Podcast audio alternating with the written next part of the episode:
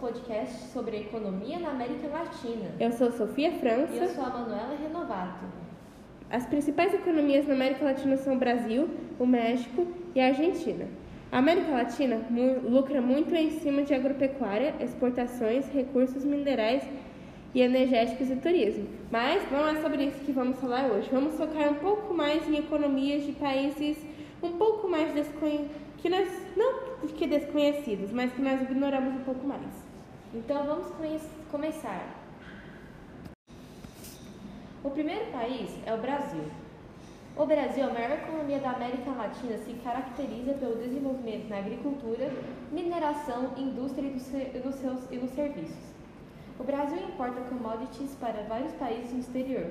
Os seus maiores parceiros econômicos são a China, os Estados Unidos e a Argentina. O Brasil de 2003 a 2010 passou por um período de crescimento com aumento do mercado interno. Mas em 2008 a economia foi para baixo com a crise e a baixa exportação de commodities. O PIB do Brasil vem crescendo pouco pela recessão econômica que o país está passando pela dependência de exportação de produtos primários e a falta de investimento em empresas de tecnologia. A economia do Equador é pouco diversificada, com concentração na extração de petróleo por parte de empresas estrangeiras. Com as políticas abertas de economia, o país entrou em crise na década de 1990, pois a maior parte da riqueza obtida não foi investida no país e se agravou ainda mais nos anos 2000. Como medida para amenizar a crise, o dólar foi adotado como moeda oficial, mas o que aconteceu foi o aumento no custo de produção agropecuária industrial. Em 2019, o PIB do Equador era de 107,4 bilhões de dólares.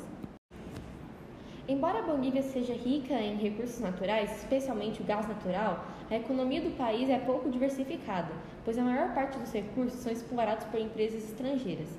Além disso, a maior parte da população boliviana é indígena, que ainda sofre grande exclusão social. As crises econômicas na década de 1980 e 1990 agravaram a situação do país, levando o presidente Evo Morales, o primeiro representante indígena a chegar na presidência, a ser eleito.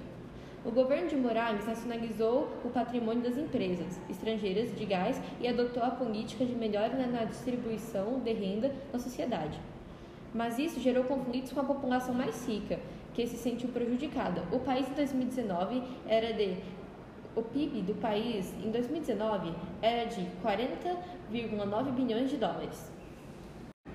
A economia nos países do Caribe são formadas pelo turismo, e ilhas como Haiti e Cuba, com muitas praias e beleza natural que atraem milhões de turistas todos os anos. Mas, por enquanto, vamos focar apenas no Haiti e em Cuba. Há também diversas atividades extras e em certos países como Cuba e Jamaica apresentam uma agricultura significativa. Bem, agora o Haiti. O Haiti é o país no Caribe com as piores condições de vida por conta da instabilidade política e terremotos que abalaram as infraestruturas do, paí do país. Além disso, seu PIB é baixo de apenas 14,33 bilhões em 2019. Cuba é a principal ilha do Caribe, com melhores taxas de escolaridade e expectativas de vida. A economia desse país é baseada na exportação de café, tabaco, frutas tropicais e produtos derivados do açúcar. Lá, as indústrias são pouco diversificadas e modernizadas. O PIB de Cuba em 2019 era de 100 bilhões de dólares. Então, pessoal, esse foi nosso podcast sobre economia da América Latina. Obrigada pela audiência. Até mais. Não desgrude do fato de escola.